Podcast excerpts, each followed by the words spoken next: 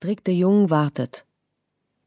Er wartet in seinem eigenen Wartezimmer, das eigentlich kein Zimmer ist, sondern eine Nische unter der Treppe, in die nur ein einziger Sessel passt. Drick de Jong wartet auf einen neuen Patienten.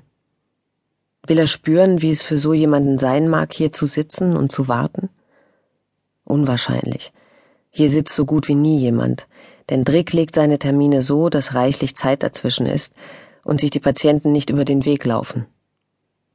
Die Flügeltür zu seinem Sprechzimmer steht offen, die Lampen über dem Schreibtisch sind an, obwohl es elf Uhr vormittags ist. Es ist Oktober, das Licht nimmt ab. Er blickt auf seine Armbanduhr.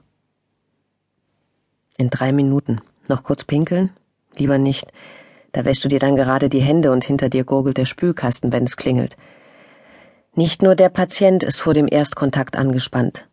Auch für den Therapeuten ist das ein kritischer Moment.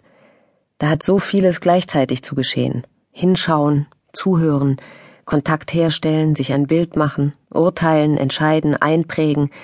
Während man sich bestmöglich konzentriert, muss man dennoch so entspannt sein, dass man auch wirklich einen Eindruck von seinem Gegenüber gewinnen kann. Drick holt tief Luft.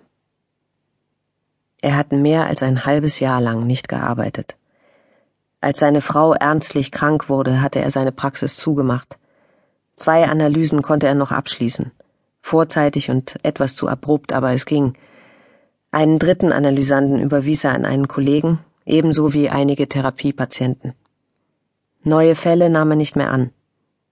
Mit einem Mal waren die Tage leer und er kam kaum noch in sein Sprechzimmer.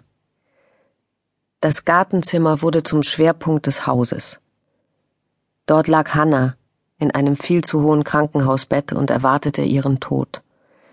Dort tauchten Sauerstoffflaschen, Morphinpumpe, Infusionsständer auf. Dort drängten sich viele Menschen, der Hausarzt, Freunde, Krankenschwestern, ein Anästhesiepfleger aus dem Krankenhaus. Trick selbst stand mit dem Rücken an der Wand und hielt sich aus allem raus. Seine Schwester war da, Suzanne. Er hatte sie immer als die kleine Schwester gesehen, die vier Jahre jüngere. Jetzt übernahm sie die Regie. Zu seiner Verblüffung bewerkstelligte sie ihre Beurlaubung auf unbestimmte Zeit. Es treffe sich gut, sagte sie. Sie hätten ohnehin gerade zu viele Anästhesisten auf der Abteilung, weil die Hälfte der Operationssäle umgebaut werde, da könne sie getrost eine Zeit lang wegbleiben. Sie hatte Hannah gern und wollte ihm eine Stütze sein. Sie wollte es ihrer Schwägerin ermöglichen, den ganzen traurigen Weg, in ihrem eigenen Haus mit Blick auf den Garten zurückzulegen. Nicht daran denken jetzt, nicht an das Ende. Die Beziehung zu Suzanne, das ist etwas, woran er denken kann. Sie kam ihm so nahe wie früher, aber in einer anderen, vertauschten Rolle. Auf einmal war sie die Tonangebende und er wurde von ihr abhängig. Dabei ist es in mancher Hinsicht auch geblieben. Mindestens dreimal die Woche setzt er sich bei seiner Schwester an den Tisch und isst mit ihr, ihrem Mann Peter, der zugleich sein bester Freund ist, und manchmal auch ihrer beider Tochter Ros zu Abend. Das gefällt ihm. Das ist, als sei er Teil einer Familie. Er möchte nicht, dass sich das ändert. Eine regressive Regung, er gesteht sie sich zu. Drick lehnt sich im Sessel zurück und lässt den Kopf an der Wand ruhen. Irgendwo draußen sitzt jetzt ein junger Mann im Auto und wartet, dass es elf Uhr wird. Vor ein paar Wochen hat Peter angerufen.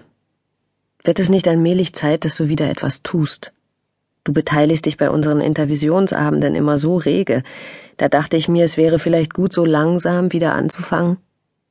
Obwohl Drick seine Arbeit niedergelegt hatte, war er weiterhin zu den zweiwöchentlichen Intervisionstreffen gegangen. Er konnte zwar selbst keine Patienten mehr einbringen, hörte sich aber gerne an, was seine Analytikerkollegen aus ihrer Praxis erzählten. Doch je schlechter es Hannah ging, desto weniger Anteil konnte er nehmen. Er saß noch dabei, weil Worte gesprochen wurden, die nicht Hannah betrafen, weil er unter Freunden aus dem Haus sein wollte. Aber gerade weil es nicht um Hannah ging, schienen die Freundschaftsbande auch immer dünner zu werden.